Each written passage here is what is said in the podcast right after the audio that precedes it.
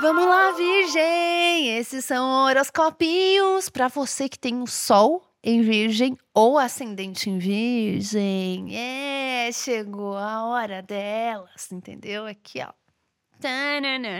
Sol em Virgem, amore. Aqui, ó, brilhar. Né? E elas apavoradas, não, não quero. Eu tenho que ser muito discreta, eu tenho que ser reservada, eu não quero chamar atenção. Não interessa. Chegou o seu aniversário, você vai chamar atenção sim.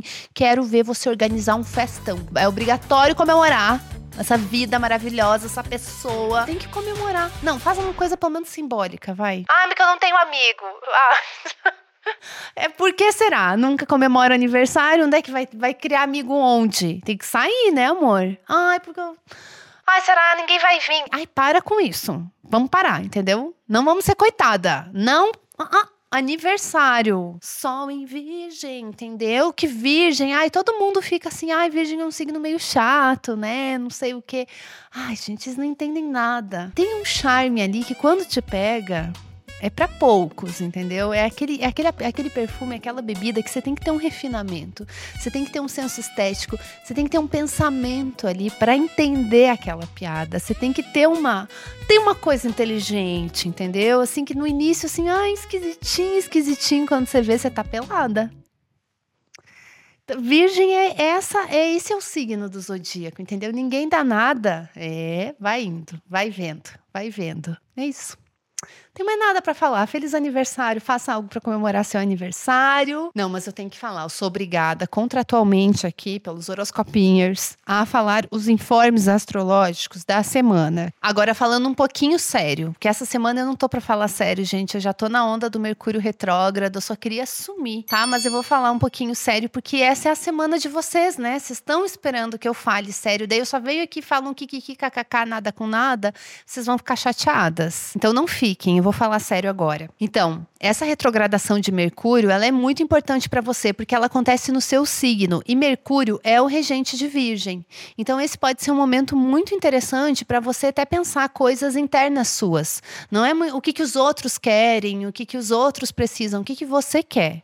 É você olhar mais para dentro, porque a retrogradação, ela tem esse olhar mais introspectivo, mais interno também. Não no sentido de você se isolar e não encontrar seus amigos, não socializar e sumir. Tudo bem, se você quiser sumir, válido. Eu também tô querendo sumir agora. Tudo bem, uma sumidinha básica sempre é bom, né? É gostoso. Mas não é sobre isso exatamente a retrogradação. A retrogradação vai falar muito de você fazer as coisas do seu jeito e de sair do automático e fazer as coisas de um jeito diferente, talvez até do que os outros estão esperando. E você, de alguma forma, até se questionar: é, será que eu gosto disso? Será que eu não gosto? Ponderar um pouco mais. As coisas não precisam ser definitivas agora. Esse é um momento de experimentação, de se testar, né? De, ah, será que eu quero isso? Será que eu não quero? Pensar pensar, refletir, tem esse tom reflexivo também. Mas mesmo nisso você coloque limites, tá? Senão a gente fica só muito mental, só nas ideias, isso também não é bom. E eu sei que quem curte astrologia normalmente gosta de ficar fritando e é viciado em pensar, pensar, pensar.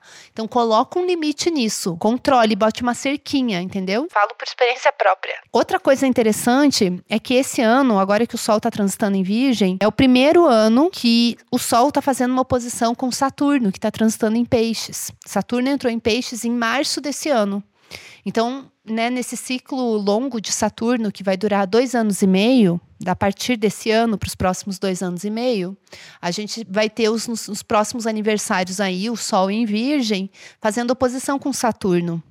Então, e, esse é um período, um ciclo, que vai trazer um amadurecimento, que vai falar da necessidade de limites, de compromissos também, de responsabilidade e de entender que tem certas coisas que não dependem da gente. Tem certas coisas que a gente não não vai conseguir alterar. Saturno ele vai falar de coisas que são muito densas, que são muito pesadas e que a gente tem que encontrar um jeito de lidar. Saturno é a realidade, é a realidade da, do outro, porque ele está no seu signo oposto. Então, coisas que às vezes você não entende, é você nem querer se misturar muito, não. Na verdade, é bom ter uma separação. Então, esse pode ser um, período em que você amadurece as suas relações e não, isso não precisa ser negativo. Na verdade, isso pode ser muito positivo, porque você organiza. Ah, isso aqui me pertence, isso aqui é uma coisa minha, isso aqui é da outra pessoa e eu não vou me preocupar muito com isso. É entender um, até onde você pode ir. Agora eu falei, trouxe informes astrológicos e viagens e brisas e delírios. E antes da gente encerrar, informes publicitários. Gente, é o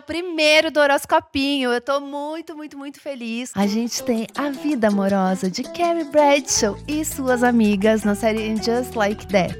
E nessa semana, no dia 24 de agosto, vai ao ar o último episódio dessa temporada. Inclusive, dá até para aproveitar essa semana aí que tá tudo retrógrado. Se você quiser tirar um tempo para sua cabeça e maratonar Sex and the City e And Just Like That, só tem na HBO Max, então aproveite. Eu amo Sex and the City e eu amo And Just Like That. Eu fiquei feliz de fazer essa publi, inclusive porque lá no Instagram e no meu TikTok eu fiz uma análise do mapa pessoal de cada uma delas. E ficou bem legal, vocês podem lá ver também e dar uma moral pra uma dama. A gente volta na semana que vem.